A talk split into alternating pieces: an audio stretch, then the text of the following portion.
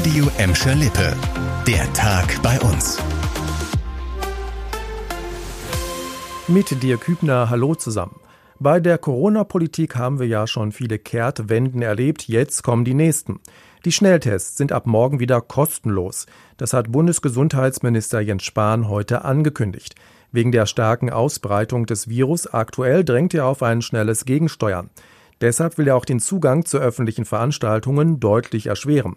In Zukunft soll vor allem die 2G-Plus-Regel gelten, also Zugang nur für Geimpfte und Genesene mit einem aktuellen Negativtest. 3G war eine gute Idee, aber es blieb zu oft Theorie, weil es nicht wirklich kontrolliert worden ist und damit auch keinen wirklichen Effekt erzielen konnte. Das können wir uns nicht mehr erlauben, nicht in dieser Lage. Bundesweit ist der Inzidenzwert heute mit 264 wieder so hoch wie noch nie. Bei uns in Gladbeck, Bottrop und Gelsenkirchen liegen die Werte heute zwischen 120 und 150. Kehrtwende Nummer zwei heute. Im Bottrop könnt ihr euch ab der kommenden Woche wieder in einem Impfzentrum den Peaks gegen Corona geben lassen. Am Montag öffnet in der Dieter-Renz-Halle eine stationäre Impfstelle mit insgesamt zwei Impfstraßen. Damit setzt die Stadt Bottrop einen Erlass des Landes um und reagiert auf die steigenden Corona-Zahlen und die große Nachfrage nach Boosterimpfungen. Das neue kleine Impfzentrum ist erstmals nur montags in der Zeit von 9 bis 16 Uhr geöffnet. Die neue Impfstelle soll die Impfkampagne in den Arztpraxen unterstützen.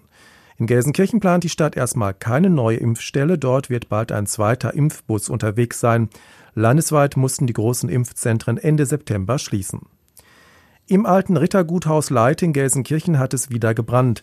Laut einem Feuerwehrsprecher war das Feuer im ersten Obergeschoss des leerstehenden Gebäudes ausgebrochen.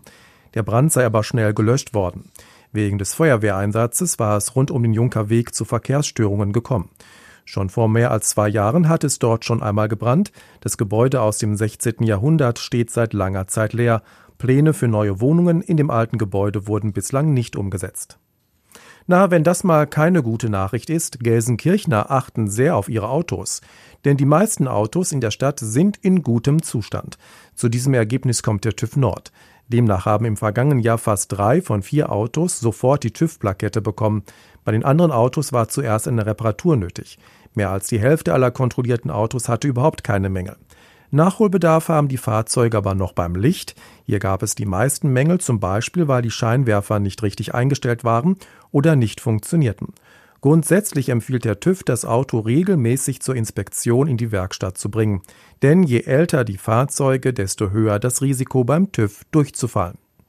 Das war der Tag bei uns im Radio und als Podcast. Aktuelle Nachrichten aus Gladbeck, Bottrop und Gelsenkirchen findet ihr jederzeit auf radio und in unserer App.